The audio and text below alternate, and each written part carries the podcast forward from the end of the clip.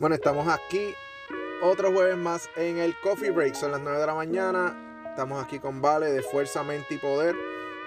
Vamos a estar hablando, como siempre, de temas relacionados a la salud mental. Nos puedes encontrar en Instagram al corillo de Underground como OTG underscore mentality. También estamos de la misma manera en TikTok, en YouTube y todas las, las redes relacionadas a podcast, todos los podcatchers, todas las plataformas de podcast. Nos puedes encontrar como On The Grind en español. Y a Vale la puedes encontrar en fuerza, fuerza.mente.poder en Instagram y Fuerza Mente y Poder en Facebook. Así que, Vale, ¿de qué vamos a hablar hoy? Así es. Saludos, José. Gracias por tenerme aquí nuevamente. Mira, hoy vamos a estar hablando sobre una pregunta que estoy segura que te la he hecho. Cuéntame, ¿alguna vez o te suena esto de ¿por qué nunca tengo tiempo? Fíjate, me la, me la he hecho he luchado con ella, ya entendí el por qué. Este, y, es, un tema que, me interesa mucho y que me gusta hablarlo en los lunes cuando hago on the grind porque muchas, o sea, para mí la contestación este va relacionada no al tiempo, sino en qué invertimos ese tiempo. Así es. Sí lo has mejor no lo has podido decir. Mira, yo quiero irme con esta pregunta, ¿verdad? Como lo hice en mi post, este, yéndome por el, por la línea de, de un libro de la escritora, de la escritora Cristina Benito, que se llama Time Mindfulness. Y esto tiene tres fijaciones sobre, ¿verdad? Lo que, lo que nos cuestionamos como que, ¿por qué nunca tenemos tiempo? Y la primera es que tenemos una fijación equivocada por la productividad. O sea, nos ocupamos todo el tiempo partiendo de que solo lo lleno es lo que va a aportar valor. Sin, sin embargo, lo vacío es súper necesario para que, nos, para, que, no, para que puedan surgir nuevas ideas. ¿Entiendes? Como que estamos buscamos estar ocupados todo el tiempo. Ese es el remedio para no pensar, estar instalados en, el constante no tengo tiempo, en la rutina y dejamos un lado lo que tal vez podamos aprovechar para que surjan nuevas ideas tal vez un nuevo comienzo, una nueva idea, un pues otro pasatiempo. Yo lo, yo lo había escuchado de esta forma y va, va de esa línea, pero más por el lado de, de trabajo, negocio, etcétera. Estar ocupado no es ser productivo. Así es. Y muchas veces tenemos 20 porquerías, porque es una realidad, 20 porquerías en las cuales nos ocupamos, pero ninguno nos hace productivo. Y a veces en mi trabajo regular nos reímos del hecho de, que estamos hablando de 20 cosas a la vez y decimos muchas veces, oh, eso es otra pantalla, como cuando tú abres en Google, en Google Chrome o en Firefox o el, el servidor que estés utilizando y abriste un tab y buscaste algo y abriste otro tab y abriste otro y cuando vienes a ver tienes 30 tabs y no te acuerdas cuál fue el primero que estabas bregando. Así es que lo veo. Nos mantenemos ocupados. Y digo, ah, no tengo tiempo porque estoy bien ocupado. Pero verdaderamente, en esas cosas que estás invirtiendo ese tiempo, ¿tú estás logrando algo o estás dando vueltas en círculo? Exactamente. Yo pienso que, que, muchas veces nos mantenemos dando vueltas en círculo porque es más cómodo. Em, exacto. Es mejor estar ahí que, que salir de esa zona de confort. De igual manera, la segunda es la obligación autoimpuesta. O sea, la obligación autoimpuesta de querer complacer a los demás. Llenamos toda nuestra agenda del espacio competiciones ajenas. Mm. Por ejemplo, muchas veces no queremos ir eh, a un lugar por X o Y razón. Y, y entonces vamos ahí, cumplimos, por miedo a perder la consideración de los demás y ese miedo lo pagamos con tiempo, que es lo único que no podemos recuperar. Fíjate bien, qué profundo. Así es. ¿Cómo te digo? Y te digo que esa fue la más que me costó trabajar a mí. Exactamente. Eh, a mí me ha costado, a mí me da mucha gracia porque mi esposa se ríe muchas veces y dice, ay, bien ordinario. Pero es que es verdad, cuando yo no quiero ir para un sitio, no quiero estar en, en un sitio, eh, yo simplemente no voy, no importa quién sea. Y va a sonar fuerte lo que voy a decir, pero han habido ocasiones que mis papás o mi familia tienen una actividad o algo de la cual no deseo participar porque hoy simplemente me quiero quedar en mi casa tranquilo descansando. ¿Y sabes qué hago? Me quedo en mi casa tranquilo descansando. Y antes, ponle cuatro años atrás, cinco años atrás, decía, ay Virgen, se van a enojar conmigo, van a estar molestos, porque sí, no porque también tenemos ese sentimiento de culpabilidad, como que eso es nuestra culpa. Cuando pues, ahí estamos estableciendo un límite. Y estamos siendo asertivos.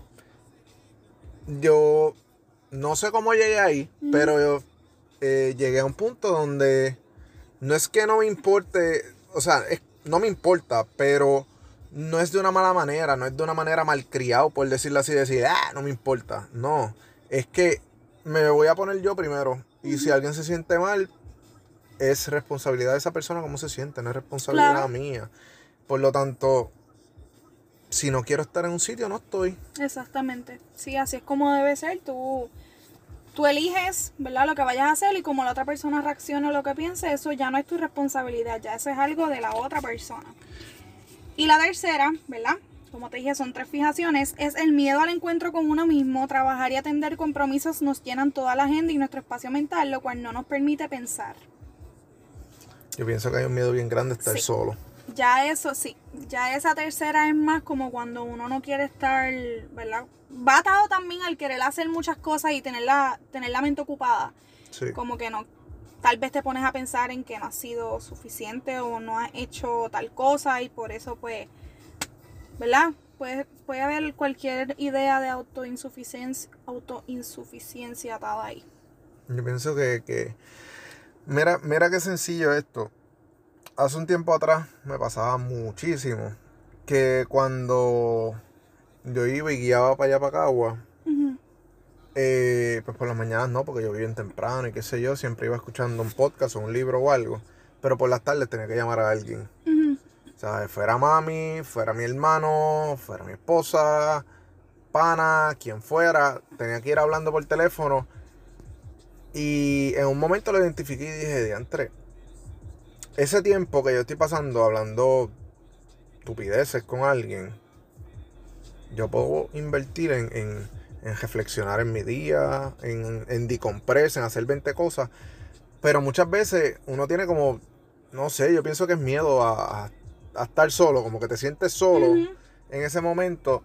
Y yo creo que no es que no esté bien eso, o sea, pero uno debe aprender a, estar a gusto con uno mismo, solo. Punto. Y entonces, el tiempo tú lo puedes manejar de, de una forma diferente, diría yo. Eh, mi hermano es una persona que él va a sitios a comer solo, que él va a conciertos solo, que él hace 20 mil cosas solo, él, no va con nadie. Yo le digo, tú no sabes lo importante que es eso, mano, porque tú estás tan a gusto contigo. Y te estás dando ese tiempo para ti. Y eso es algo tan importante. Muchas veces, ah, no es que tengo esto, aquello, lo otro, y el tiempo para ti, ¿dónde está? Oye, y ahora que mencionas eso, yo he visto mucho en las redes este memes y hasta posts de si hay alguien comiendo solo ah, este soy yo, este eres tú, qué sé yo, como que se lo relajan. Y eso tú no sabes el no Debe ser así. Sin embargo, yo vi una foto de un quote y con un quote de Leonardo DiCaprio que decía, eh, si tú tienes la habilidad de ir a un sitio a comer solo, ir al cine solo, ir a ver una película, ir a ver una obra, lo que sea, solo, tú tienes el poder de controlar el mundo. ¿Y por qué lo dice de esa forma? Porque verdaderamente no necesito de nadie para sentirme a gusto conmigo mismo. Ahora, en cuanto al tema del tiempo, te pregunto, ¿cuántas horas tiene el día? 24.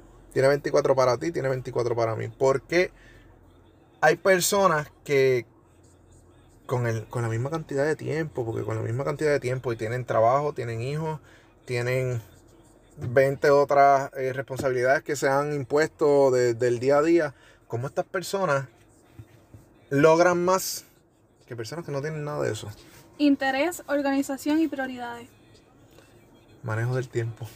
Exactamente. Lo resumimos todo en manejo del tiempo. O sea, si tú no te organizas, si tú no manejas tu tiempo por las cosas que verdaderamente valen la pena o lo que tú quieres lograr, no lo vas a hacer. Mira, antes de que arrancáramos en On The Ground en español, OTG Finance, ahora está el ZR Club, ahora está el Coffee Break. Y viene otro programa más que va a empezar esta semana. Déjame decirte que yo no arrancaba y no arrancaba hasta que mi esposo me dijo, o sea, primero organízate y segundo, el tiempo es tuyo. Y tú decides cómo lo vas a manejar. El tiempo siempre es el mismo. Y en ese momento fue como que clic, prendió una bombilla y hoy estamos aquí, seguimos grabando episodios hasta la semana completa.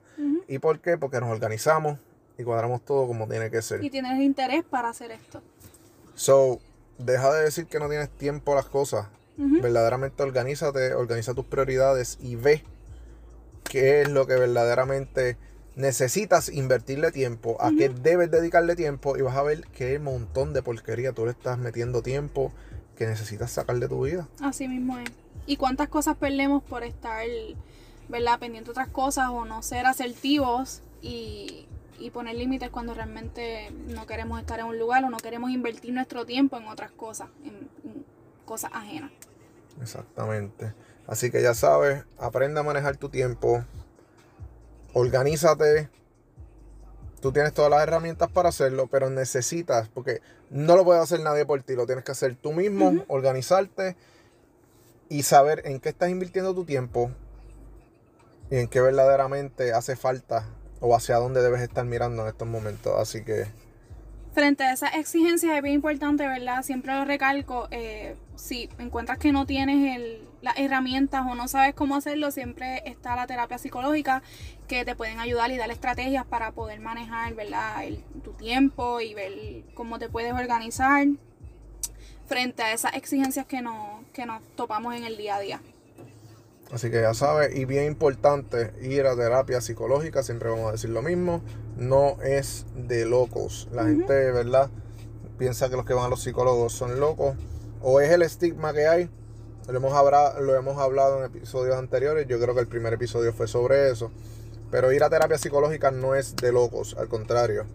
Para mí está bien gufiado. Claro que sí. Yo la paso el show. Así que Vale, gracias por estar con nosotros. Gracias a ti nuevamente. Ya saben, fuerza.mente.poder en Instagram. Están posteando todos los días información bien importante para la salud mental y la educación sobre la salud mental. Vale. Así es. Gracias. Gracias a ti. Nos vemos el jueves que viene en el Coffee Break, 9 de la mañana por aquí, por On The Grind. El pasado programa de On The Grind, el Coffee Break no contiene ningún tipo de asesoramiento médico o asesoramiento relacionado a la salud mental. Para asesoramiento licenciado sobre salud mental o asesoramiento médico, vaya a su doctor más cercano, psicólogo o psiquiatra, donde lo puedan orientar de la manera adecuada. En el coffee break de On the Grind tocamos temas de interés, traemos puntos sobre la mesa y hablamos de situaciones relacionadas a la salud mental sin emitir ningún tipo de asesoramiento.